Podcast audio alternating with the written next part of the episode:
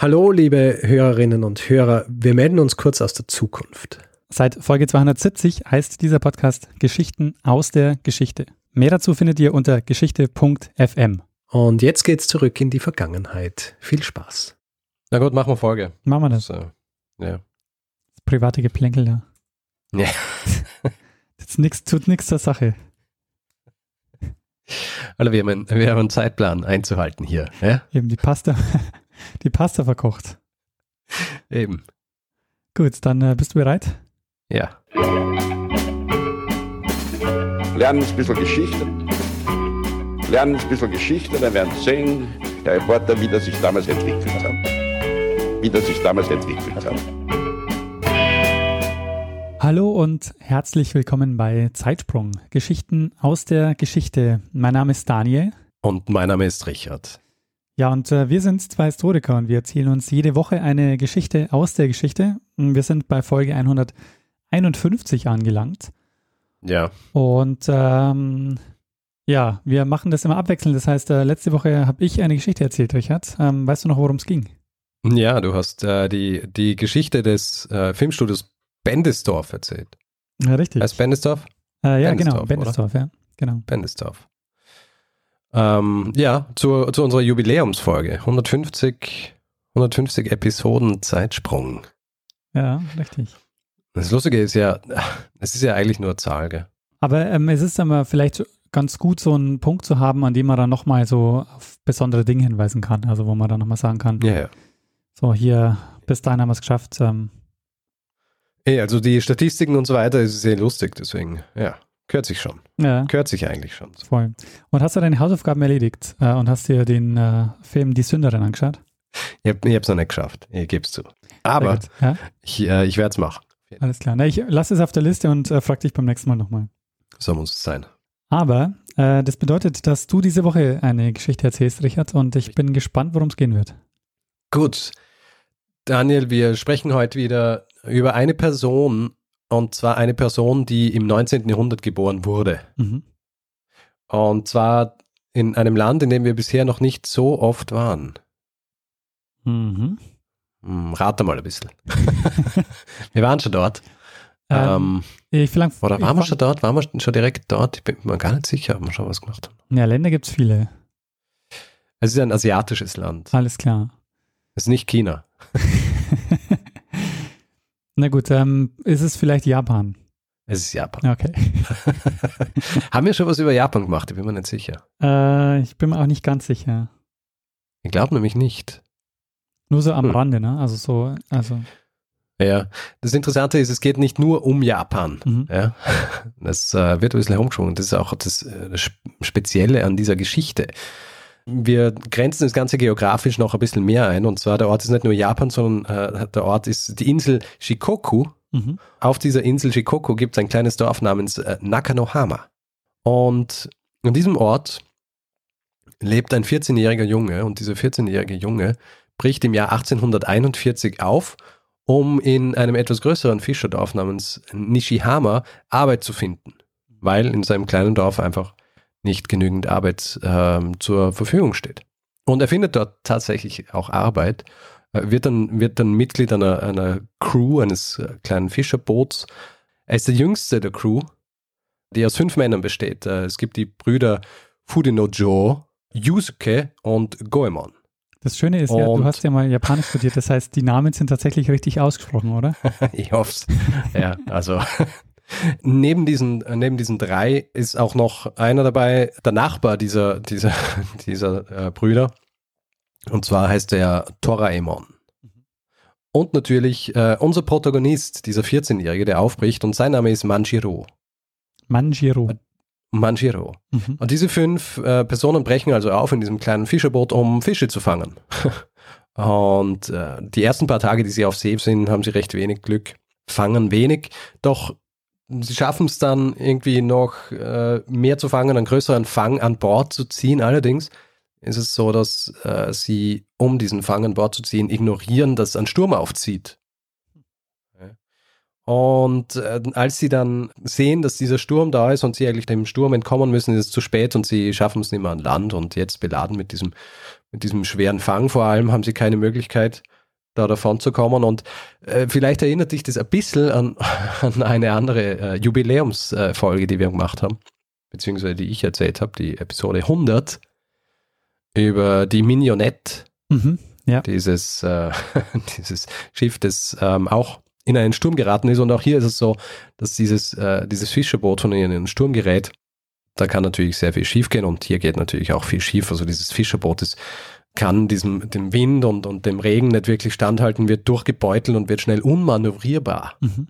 Sie treiben dann also auf dem Pazifik umher, bis sie eine kleine Insel sehen. Also sie treiben ungefähr eine Woche oder so auf dem Pazifik herum und dann sehen sie diese Insel und äh, nehmen dann die ähm, so Planken vom Boot als behelfsmäßige Ruder, um in, Nähe, in die Nähe dieser Insel zu kommen und sie, sie schaffen es auch wirklich so in die Nähe dieser Insel zu kommen und am nächsten Morgen versuchen sie dann die Landung auf dieser Insel, die ähm, voller so schroffer Felsen ist, weil es so eine Vulkaninsel ist. Und obwohl das Boot an die Felsen geschleudert wird, schaffen sie es an, Boot, an, an Land zu kommen, aber das Boot wird im Zuge dessen zerstört. Einer der beiden, äh, also einer dieser fünf bricht sich sogar äh, das Bein dabei, aber sie überleben zumindest äh, bis dahin alle. Und sie sind also auf dieser Insel, das Boot ist zerstört und sie machen sich dran, diese kleine Insel zu erkunden. Und mittlerweile weiß man, es ist die Insel Torishima gewesen, die äh, nicht besiedelt war, auch mit Essen relativ, äh, relativ spärlich ausgestattet ist, aber sie äh, finden da eine kleine Höhle, in die sie kriechen, die ihnen dann äh, Schutz bieten soll und das Essen ist spärlich, das sie haben, sie haben wenig Vorräte. Ihr, ihr Gesundheitszustand äh, verschlechtert sich dann über die fünf Monate, die sie auf dieser Insel sind. Bis am 27. Juni 1841. Sie sehen, dass äh, ein Schiff in die Nähe ihrer, äh, dieser Insel kommt und ähm, wie sich später herausstellen sollte, ist es ein Walfänger. Und mit Walfängern, von denen haben wir auch schon gehört, ja Ja. den äh, baskischen zum Beispiel. Und wir wissen, dass, Walf, dass Walfang oft äh, sehr weit von der Heimat ausgemacht worden ist. Mhm. Und das ist auch in, in diesem Fall der Fall, also bei diesem Walfänger, das ist ein US-amerikanischer Walfänger. Mhm. Und zwar der John Howland. Und die Crew dieses Walfängers sehen tatsächlich diese Leute, die dann äh, natürlich äh, schreiend auf dieser Insel stehen und versuchen, ihre Aufmerksamkeit zu erregen und äh, nehmen sie mit an Bord. Und damit sind diese Gestrandeten erst einmal gerettet. Sie sind also auf diesem Boot Auf und der John Howland. Auf der John Howland. Und bevor ihr jetzt hier weiterredet, was mit ihnen passiert, machen wir einen, einen kleinen Exkurs. Einen kleinen Kurs, Exkurs über Japan im 19. Jahrhundert. Japan im 19. Jahrhundert ist zu dem Zeitpunkt schon seit zwei Jahrhunderten vom äh, Tokugawa-Shogunat regiert worden. Also äh, der Shogun an der Spitze mit vielen Fürsten quasi unten, den Daimyos, aber der Shogun ist quasi das äh, Regierungsoberhaupt. Und ein Merkmal dieser Regierung war die Außenpolitik des Isolationismus. Weißt du, was der Isolationismus bedeutet? Also was ist für, was ist für ein Merkmal der Außenpolitik ist oder was für eine Strömung der Außenpolitik? Ich meine, es liegt im Namen. Also ich vermute mal, es geht darum, äh, sich nur auf sich selbst zu beziehen und äh, keine nennenswerte Außenpolitik, Außenpolitik zu machen. Richtig, also die Handelsbeziehungen wirklich zu minimieren auf ganz wenige und auch niemanden, und so war das im Fall von äh, Japan, auch niemanden in Japan anlegen zu lassen. ja, also bis auf die ganz wenigen, mit denen sie äh, Beziehungen führen, auch keine, keine Bündnispakte einzugehen und so weiter. Also Isolationismus ist ja auch äh, ist nicht äh, was gewesen, was nur äh, Japan zu eigen war zu dieser Zeit. Also die Monroe-Doktrin in den USA zum Beispiel hat es ja auch zum Teil der US-Außenpolitik gemacht. Ja, also ab den 1820er Jahren. Das heißt eigentlich mehr oder weniger der gleiche Zeitraum war eigentlich auch die, ähm, die Außenpolitik der USA vom Isolationismus geprägt. Und in Japan war das eben tatsächlich so, dass keine, keine ausländischen Schiffe anlegen haben dürfen etc. Es war aber noch äh, ein bisschen schärfer als zum Beispiel in, in den USA. Und zwar war es so, dass die private Seefahrt verboten war. Ähm, das heißt, alle Japaner, die auf See gefahren sind, äh, quasi auf die Hochsee und dann äh, zurückkehren wollten nach Japan, ähm, äh, sind getötet worden. Und An Bord dieses Walfängers John Howland ist der Kapitän, ein gewisser William Whitfield, und der, der, ähm, der weiß natürlich um diese Außenpolitik der Japaner, weil er die ganze Zeit dort in diesen Gewässern herumfährt und, und, und Wale fängt. Mhm. fängt.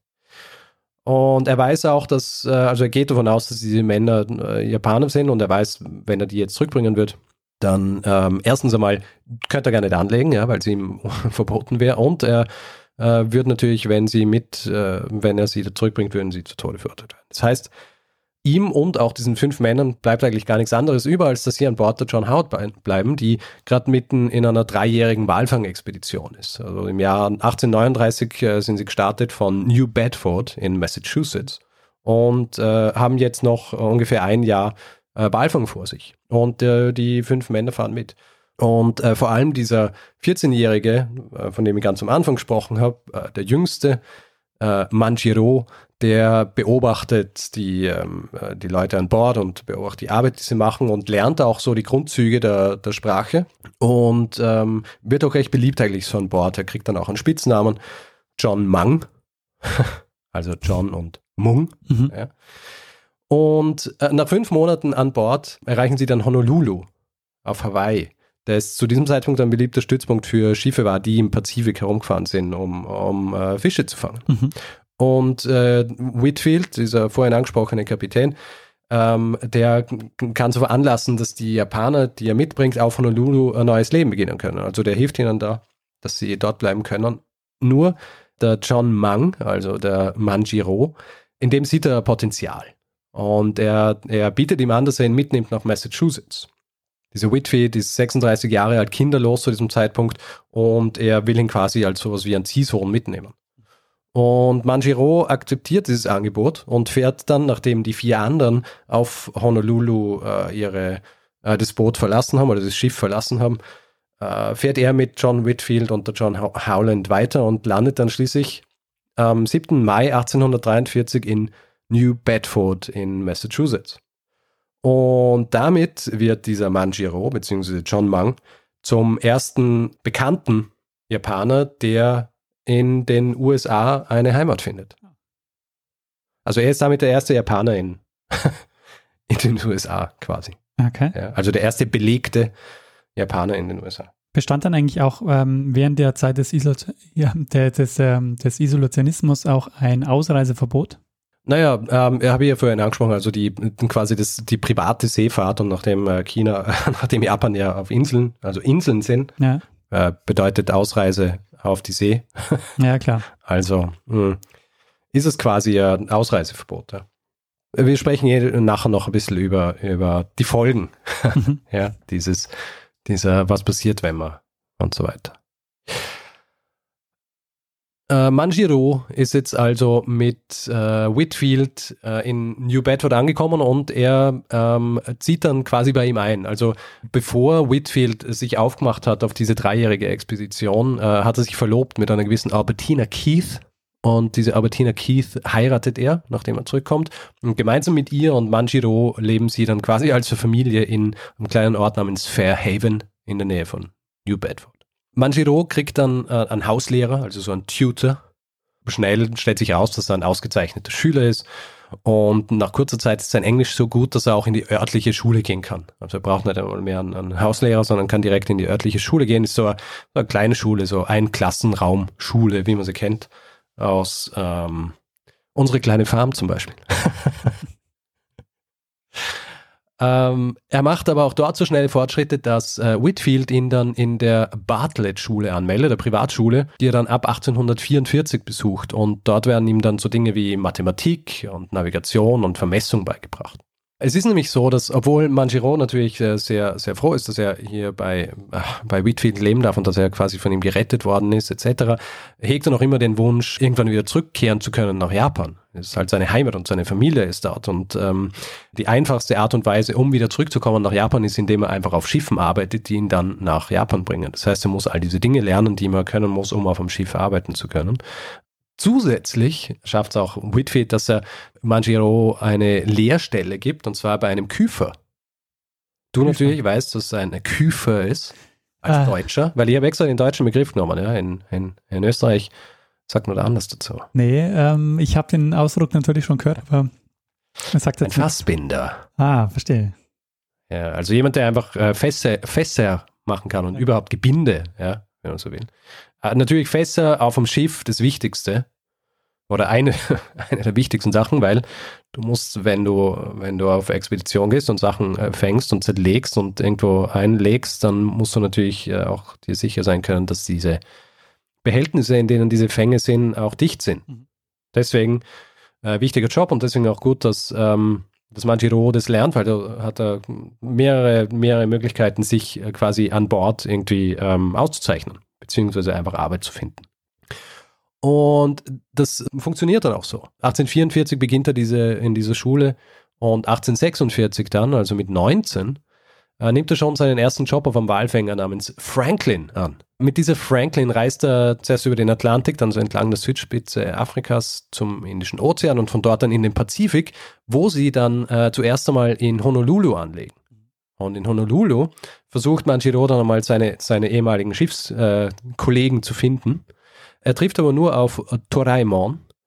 Und dieser Toraimon sagt, dass zwei seiner Kollegen versucht haben, zurückzukehren nach Japan und nicht mehr da sind. Und äh, Fudino Joe, äh, derjenige, der sich sein Bein gebrochen hat, als sie an dieser Insel Torishima angelegt haben, äh, der ist leider verstorben, weil er sich nie erholt hat von dieser Verletzung. Sie bleiben, äh, beziehungsweise Manjiro bleibt mit seinem Schiff allerdings, äh, oder das Schiff, auf dem er ist, bleibt so lange in Honolulu, dass in der Zwischenzeit auch die anderen beiden, äh, Fudino Joe und Goemon, die zurückkehren wollten nach äh, Japan, wiederkommen und ihm erklären, dass sie es nicht geschafft haben. Ja. Ähm, ihr Vorhaben ist gescheitert. Und Manjiro, der genauso wie diese äh, zwei weiterhin das Verlangen hat, wieder zurückzukehren nach Japan, verspricht ihnen, dass er so viel Geld verdienen wird, um es äh, ihnen äh, gemeinsam zu ermöglichen, wieder zurück nach Japan zurückzukehren. Also wieder zurück nach Japan zu kehren. Zurück nach Japan zu kehren. Ja. Und ähm, er kehrt dann also im September 1849 nach drei Jahren Walfang, also es scheint so die, die, der normale Zeitraum gewesen zu sein, dass du einfach drei Jahre unterwegs bist und, und Wale fängst, kehrt er zurück nach New Bedford und erhält für diese drei Jahre 350 Dollar. Das klingt jetzt erstmal nicht so viel, aber äh, war in zu damaliger Zeit vielleicht doch gar nicht so wenig. Du weißt, ich bin ein Freund der Inflationsrechner. ja, das äh, habe ich Ja? jetzt erwartet. Und ich habe natürlich einen Inflationsrechner gefunden und ähm, äh, laut, laut äh, der Information aus diesem Inflationsrechner, Inflationsrechner sind diese 350 Dollar, äh, wären sie im Jahr 2017 ungefähr 10.500 Dollar. Für drei Das ist Jahre auch nicht, ist nicht so es viel. ist auch nicht so viel, allerdings, wisst ihr ja, Kosten der Ski hat er gehabt. Ja? Das heißt, ähm, ja, auch nicht ganz schlecht. Also wahrscheinlich äh, war die Kaufkraft auch, auch eine andere damals als heute. Und ähm, du hast ja nicht so viel gebraucht eigentlich. ja, auf See konnte auch nicht so viel kaufen. Eben. Äh, naja, normalerweise ist eh gut, dass es danach kriegt, weil sonst so. wird es ja in den Häfen so versoffen und was auch immer man macht, wenn man Landgang hat. Jedenfalls, er, er hat diese 350 Dollar, aber das reicht natürlich nicht aus. Und ähm, er, er braucht jetzt noch irgendwie andere Möglichkeit, um Geld zu verdienen, um genug Geld zu verdienen, um äh, zurück nach Japan zu kehren mit, mit seinen Kumpanen. Und glücklicherweise zu diesem Zeitpunkt läuft auch gerade was anderes in den USA. Ähm, Mitte des 19. Jahrhunderts, was ist da ganz groß in Kalifornien? Äh, äh, hier Gold, Gold, der Goldrausch. Goldrausch. Ja. Und, und Manjiro äh, sieht hier seine Chance und holt sich natürlich, obwohl er mittlerweile schon ähm, 22 ist, die Erlaubnis von Whitfield, seinem Ziehvater, wenn man so will, ein, um nach Kalifornien zu gehen. Und er kriegt diese Erlaubnis und er reist dann nach Sacramento. Und innerhalb weniger Monate hat er schon 600 Dollar gemacht. Und ähm, 350 Dollar sind 10.500 in heutigem Geld. Also wie viel sind 600? Das, äh, also fast das Doppelte. Ungefähr 18.000. ich habe es natürlich auch nochmal aus, äh, quasi ausrechnen lassen, anstatt selber zu rechnen, weil ähm, ich meine mathematischen Fähigkeiten nicht traue. Ja, und rechnen Wenig- kann so ein Computer halt am besten. Das muss man ja sagen. Richtig, dafür ist er gemacht. Genau. Auf jeden Fall äh, jetzt äh, mit diesem Geld, also mit diesen 18.000 äh, Dollar in heutigen Geld, also 600 damals und diesen 350, äh, sieht er sich in der Lage, dass er, äh, dass es schaffen kann, gemeinsam mit seinen, mit seinen Freunden, seinen ehemaligen ähm, Fischerbootskumpanen wieder zurückzukehren nach Japan. Und im Jahr 1850 äh, nachdem er sich wieder einschifft, äh, landet er in, in, Honolulu und hackt dort einen Plan aus. Und zwar möchte er sich äh, ein größeres Boot kaufen, möchte damit an Japan heranfahren und dann mit einem Langboot in Japan anlegen. Und zu diesem Behuf kauft er sich einen kleinen gebrauchten Walfänger und zwar äh, heißt dieser Walfänger Adventurer, passenderweise. Ja. Und gemeinsam mit diesem Adventurer, also den, dieses Boot lässt er auf ein anderes, auf ein Cargo-Schiff heben und äh, dieses Cargoschiff ist die Sarah Boyd. Und mit dieser Sarah Boyd äh, schiffen sie dann los äh, in Richtung Japan. Und sie kommen dann in japanischen Gewässern an und äh, sie beschließen, beziehungsweise äh, Manjiro beschließt, dass sie bei den Ryukyu-Inseln anlegen sollen, äh, die südlich der japanischen Hauptinseln liegen. Er beschließt dort anzulegen, weil die Herrschaft des Shogunats so weit unten nicht so viel Einfluss hat wie bei den Hauptinseln. Also er hofft, dass er ein bisschen so diesen, den Behörden entgeht, mhm. wenn sie dann dort anlegen. Aber die Gefahr war quasi, wenn sie anlegen und äh, gefangen genommen werden oder bemerkt werden, dann werden sie ähm, zum Tode verurteilt worden. Ja. Okay. Also das ist die, das ist der, natürlich in der Theorie. Ja. ja. Äh, er wird, äh, er wird vom Kapitän dieser Sarah Boyd, die ihn mitgenommen haben, er versucht ihn noch von diesem Plan abzubringen und sagt, äh, dass es zu gefährlich sei, etc.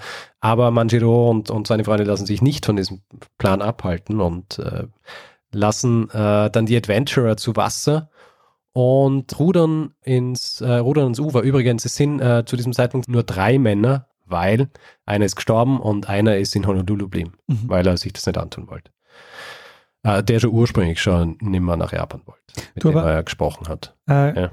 Honolulu war zu dem Zeitpunkt, also Hawaii quasi noch nicht Teil der USA, oder? Na. Okay. Jedenfalls, sie, äh, sie rudern also mit dieser Adventurer in Richtung äh, Insel, beziehungsweise in Richtung Land und schaffen es dann tatsächlich anzulegen. Es ist der Februar 1851 und zu diesem Zeitpunkt sind ziemlich genau zehn Jahre vergangen, seit sie von Japan abgelegt haben, hm. Um Fisch zu fangen. Tja, sie legen also an und äh, haben eben diese, diese Pläne, dass sie irgendwie so diesen Behörden entgehen und natürlich funktioniert es überhaupt nicht. ja, also sie, sie kommen an, kriegen dann von der von örtlichen äh, Bevölkerung, kriegen sie so Essen und Trinken, aber dann schnell werden die Behörden auf sie aufmerksam und sie werden gleich festgesetzt. Mhm. Und sie verbringen dann äh, gleich einmal die nächsten sechs Monate auf Okinawa, wo äh, sie zu allem befragt werden. Also sie werden sechs, sechs, Monate verhört über jeden Aspekt eigentlich ihres, ihres äh, der vergangenen zehn Jahre, also über diesen, diese, äh, diesen Fischzug, der fehlläuft und äh, sie an stranden lässt, über die Rettung durch die ähm, durch den Walfänger, den amerikanischen, was danach passiert ist und äh, wie sie es geschafft haben, wieder zurück nach Japan zu kommen. Nach diesen sechs Monaten werden sie dann nach Kagoshima gebracht, das am südwestlichen äh, Zipfel von Kyushu liegt und äh, werden dort nochmal sechs Wochen befragt, bevor sie dann nach Nagasaki äh, gebracht werden, wo sie dann direkt von Beamten des Shoguns befragt werden. Also wirklich von, äh, von, von den ganz hohen ähm, Behörden. Die interessieren sich natürlich dann für, für diese Dinge, die äh, vor allem Manjiro erzählen kann über die westliche Kultur und die Technologie, die er kennengelernt hat dort. Und er muss aber vorsichtig sein bei dem, was er ihnen erzählt, weil Natürlich wollen die japanischen Behörden nicht äh, Lobpreis über die demokratischen Verhältnisse äh, und, und, und, diesen American Way of Life hören. Mhm. Ja. äh, trotzdem ist er so offen, dass er sich dafür aus ausspricht, dass zum Beispiel die Häfen geöffnet werden für ausländische Schiffe in diesen Gesprächen. Schlussendlich werden dann alle drei nach diesen langen Befragungen für weitere neun Monate wieder nach Nagasaki gebracht und danach nach Shikoku, wo sie ähm, am Hof eines, äh, eines Fürsten, also eines äh, sogenannten äh, Daimyo, befragt werden. Und dieser Daimyo ist äh, der Yamauchi Toyoshige. Äh, der lässt sie befragen, nochmal ein paar Wochen. Und dann schlussendlich, nach eineinhalb Jahren, also eineinhalb Jahre nachdem sie in Japan gelandet sind, werden sie freigelassen. Hm. Und äh, sie reisen dann alle zurück zu ihren ursprünglichen Dörfern. Äh, auch Manjiro, der jetzt 25 Jahre alt ist, der trifft dann endlich wieder in seinem Heimatdorf auf, äh, auf seine Familie, seine Mutter und äh, etc. Allerdings äh, währt dieses Glück nur drei Tage. Denn nach drei Tagen wird er zurückberufen an den Hof dieses vorhin angesprochenen Fürsten, dieses Daimyo Yamauchi, weil dem hat es irgendwie gefallen, was er ihm erzählt hat von, von quasi der Welt da draußen. Und er ist auch recht reformwillig und er holt also diesen äh, Manjiro an seinen Hof, damit er den, den Söhnen der Adligen an diesem Hof diese westlichen Dinge beibringt. Und er macht ihn quasi zum, offiz äh, zum offiziellen Mitglied dieses Hofs und äh, da er ja nur ein niedriger Fischer ist, muss er einen eigenen Titel kriegen und er steigt also auf in den Rang eines Samurai. Hm. Naja. Er wird ein Samurai. Samurai ist ja interessanterweise nur so der Begriff jemanden, der äh, quasi an einem Hof war. ja. Ja. Ähm, nicht so, dass man sich vorstellt, dass er automatisch, also ursprünglich waren es Krieger, aber zu diesem Zeitpunkt ist es einfach Teil des Hofstaats. Okay, ja. Er ist ein, ein Samurai. Der Manjiro, äh, Manjiro bringt ihnen dann also äh, diese, diesen, diesen Sprösslingen der Adligen westliche Technologie bei, Navigation, Walfang etc. Er bringt ihnen auch Englisch bei und er ist damit der erste Englischlehrer Japans. Auch äh, so weit, dass er dann einige Jahre später ein eigenes Lehrbuch für den Englischunterricht in Japan veröffentlicht. Was vor allem deswegen interessant ist, weil ich habe vorhin angesprochen, er ist im, im Grund, ähm, kann er nicht einmal Japanisch, ja. aber, also kann Japanisch schreiben, aber zu diesem Zeitpunkt ist er dann so gut, dass er dann eben auch eigentlich äh, äh, Englisch äh, Lehrbuch rausbringen kann. Aber das ist noch nicht alles, äh, für was er bekannt sein wird, beziehungsweise äh, das wird noch nicht die einzige Rolle gewesen sein, die er dann in Japan noch spielen wird. Denn es ist so, im Jahr 1853, also eigentlich in dem Jahr, als, dem, als Manshiro an diesen Hof des äh, Daimyo berufen wird, landet in äh, Japan der US-amerikanische Commodore Matthew Perry im Auftrag äh, des Präsidenten. Und er landet da mit den sogenannten Black Ships, also äh, diese, diese schwarzen Schiffe waren im Grunde die Schiffe, die verboten, äh, also denen es verboten war, in Japan anzulegen. Äh, er landet dort mit Kriegsschiffen und er verlangt eigentlich von der, vom äh, Shogunat eine Öffnung der japanischen Häfen. Und er reist wieder ab und sagt, dass er in einem Jahr wiederkommen wird und dann will er Antwort haben. Und das Shogunat ist natürlich äh, entsprechend in Aufruhr ähm, nicht zuletzt, weil der Shogun krank ist, aber auch, weil sie einfach nicht wissen, was sie machen sollen. Und da Manjiro der einzige Mann, also ihres Wissens nach, in Japan ist, der, der Wissen über die USA hat, wird er nach Tokio zitiert. Äh, Tokio, eigentlich Edo ursprünglich, zu diesem Zeitpunkt schon Tokio, ist die Residenzstadt des Shoguns und dort wird er hingebracht, um ihm beratend zur Seite zu stehen. Und ihm einfach äh, über die USA zu erzählen, damit sie wissen, mit was sie es zu tun haben. Und obwohl sein Wissen eigentlich äh, zu dieser Zeit wahnsinnig viel wert ist, äh, schlägt ihm von allen Seiten eigentlich Misstrauen entgegen, weil er ist derjenige, der in den USA war und äh, die hohen Behörden und auch die anderen am Hof denken sich so, äh, kann man dem überhaupt vertrauen? Mhm. Ja, der war so lange dort, vielleicht ähm, ist er gar nicht auf unserer Seite. Was dann dafür sorgt, dass er trotz seines Insiderwissens, das er hat, bei den, bei den darauffolgenden Gesprächen zwischen den Japanern und den Amerikanern nicht dabei sein wird und auch keine offizielle Rolle kriegt. Das Shogunat zeigt sich trotzdem äh, dankbar und erhebt ihn in den Rang eines Samurai des Shogunats, was äh, natürlich dann noch um einiges höher ist als äh, Samurai eines Fürsten. Und äh, ein Vorteil ist, dass er sich jetzt einen Nachnamen aussuchen darf. Und zu Ehren seines Heimatdorfes Nakanohama wählt er den Namen äh, Nakahama. Hm. Er ist dann also Nakahama Manjiro. Nakahama Manjiro. Mhm. Also trotz dieses, ähm, also Affronts eigentlich, dass sie ihn da nicht äh, mitmachen lassen, ähm, wird er aber weiterhin äh, wichtige Beraterrollen haben in, in Japan. Ähm, vor allem was Navigation und Schiffsbau angeht, wird ein neues äh, Schifffahrtsinstitut erstellt, äh, wo er lehrt und er leitet auch die erste kommerzielle Walfangexpedition Japans. Jetzt ist natürlich auch noch die Frage, weil, weil ich vorhin gesagt habe, äh, Matthew Perry war dort. Mhm. Und falls du dich jetzt fragst, hm, Matthew Perry, der Name kommt mir so bekannt vor, kommt wahrscheinlich bekannt vor wegen Friends. Ja, tatsächlich. ja. es ist nicht der gleiche. Davon war auszugehen.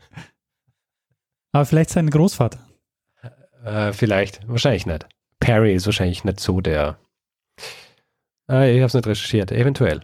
die Frage ist, was ist jetzt mit diesem Matthew Perry und mit dieser Öffnung der Häfen? Passiert das wirklich? Äh, und ja, es passiert. Also die, äh, diese Gespräche fruchten und ähm, äh, die, die, äh, es wird ein Vertrag ausgehandelt und der wird im Jahr 1860 ratifiziert und zwar in den USA. Und diesmal ist Manjiro dabei, äh, in erster Linie als Übersetzer. Mhm. Und es ist auch so, dass er dann bei der Überfahrt kommen sie mit dem, mit dem Schiff in einen Sturm und er ist derjenige, der äh, quasi das Schiff rettet. Mhm. Aufgrund seines Wissens über Navigation etc. Ja. ja, auf jeden Fall, dieser Vertrag wird ratifiziert und ähm, oft ist es ja so, ja, dass äh, einfach gewisse Entwicklungen recht unvorhergesehene äh, Folgen haben und in dem Fall ist es so, ich meine, könnte man sagen, ist äh, nicht ganz unvorhergesehen, aber fürs Shogunat, wenn sie es gewusst hätten, dann hätten sie es wahrscheinlich nicht gemacht.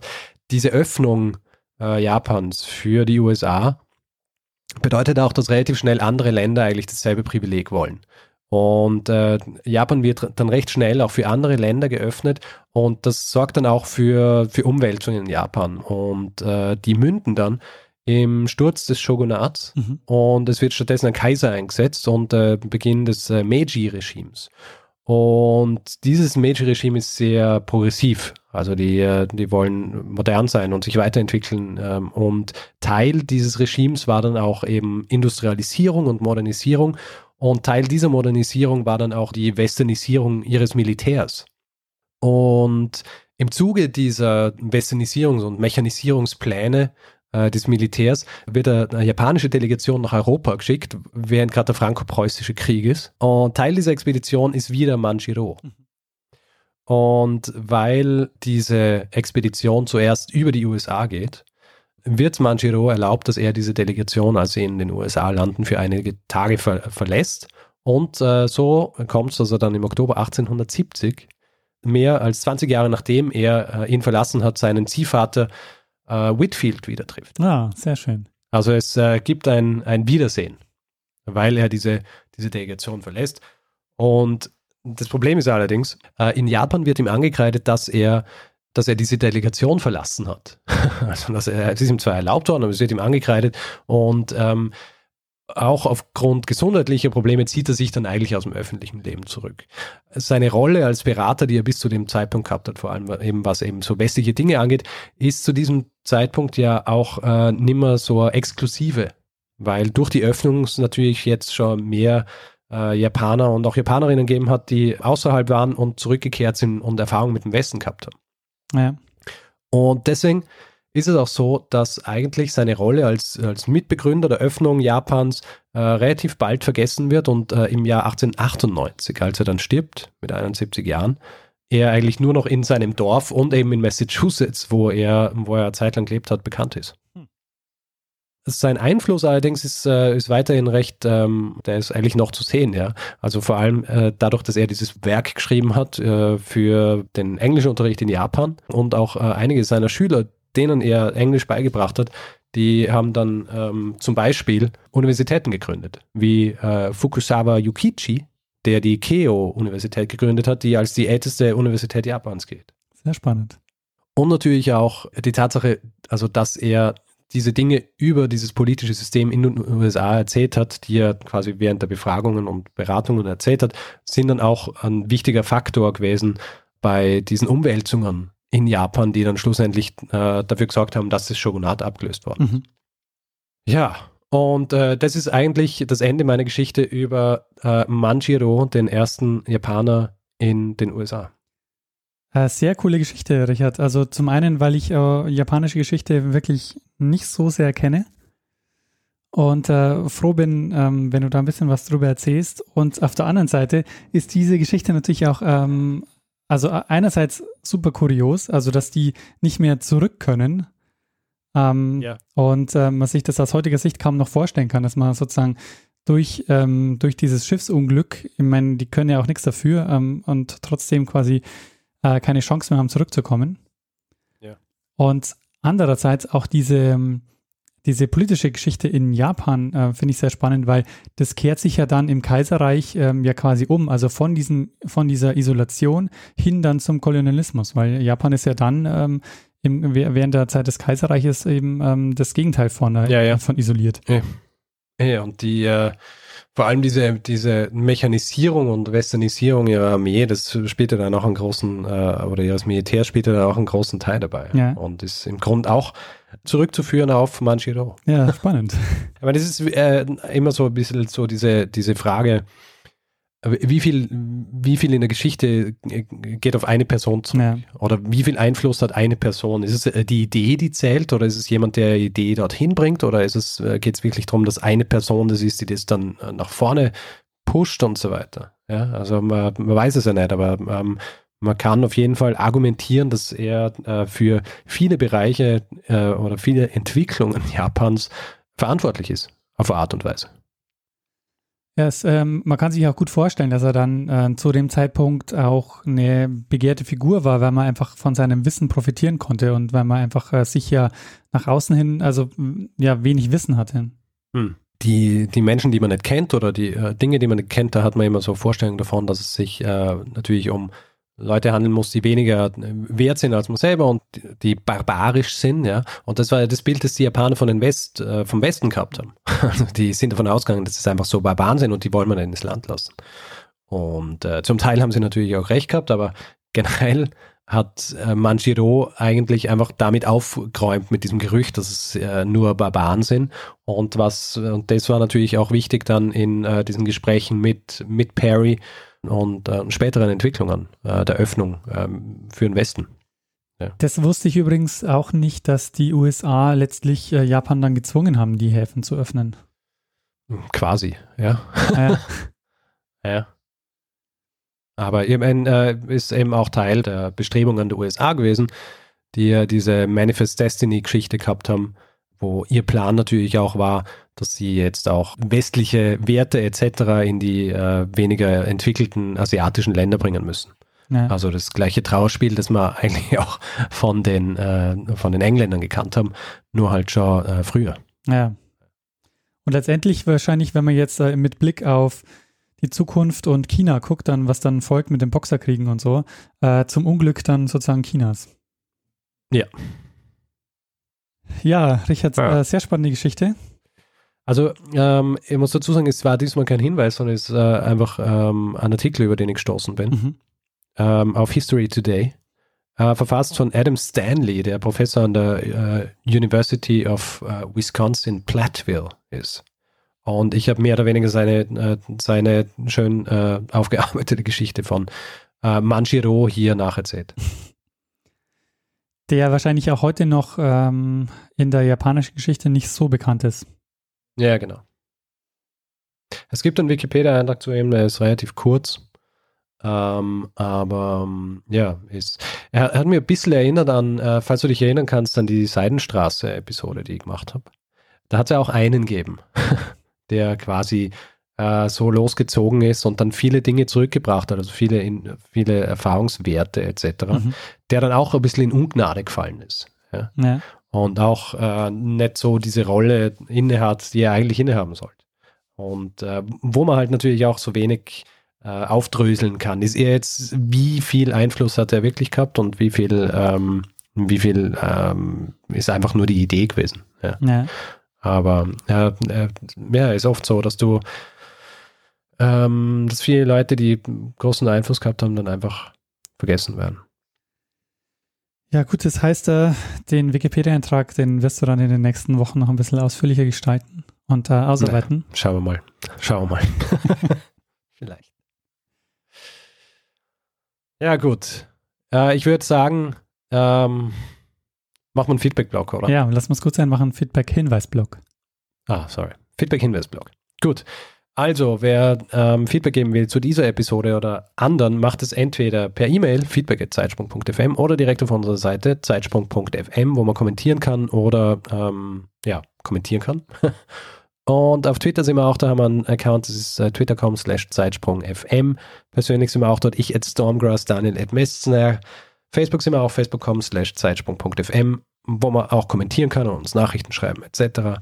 Und ähm, natürlich kann man uns auch reviewen, Dinge über unseren Podcast schreiben, damit es andere auch sehen. Das hilft uns immer für die, ähm, äh, für die Sichtbarkeit, vor allem wenn es gute Reviews sind. Deswegen, ja, also wenn, dann gute Reviews schreiben. Und äh, das kann man zum Beispiel auf iTunes machen oder auch auf äh, panoptikum.io. Ja, und außerdem gibt es die Möglichkeit, uns finanziell zu unterstützen. Und wir haben alle Möglichkeiten, die ihr braucht, da, ähm, um uns was zukommen zu lassen, auf der Webseite aufgelistet. Und ähm, ja, wir würden uns sehr freuen, wenn ihr uns äh, dabei unterstützt, ähm, hier wöchentlich eine Geschichte zu erzählen. Ja, und ähm, wir bedanken uns in dieser Woche bei Simon, dem Media Atelier, Stefan, Reinhard, Stefan, Daniel, Jan und Oliver. Äh, vielen, vielen Dank für eure Unterstützung. Ja, vielen herzlichen Dank. Haben wir zwei Stefans dabei? Ja, genau. Sehr gut. ähm, ja, also ja, vielen Dank.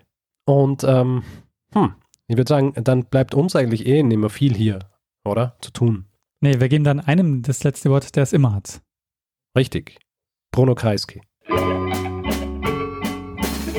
Lernen ein bisschen Geschichte. Lernen ein bisschen Geschichte, dann werden Sie sehen, der Reporter, wie das sich damals entwickelt hat. Wie das sich damals entwickelt hat. Du denkst jetzt so, hm, eine interessante, aber etwas äh, unwichtige Geschichte, die jetzt schon vorbei ist. Aber sie ist noch nicht vorbei. Ja? Wie lange reden schon? Naja, ah noch nicht so.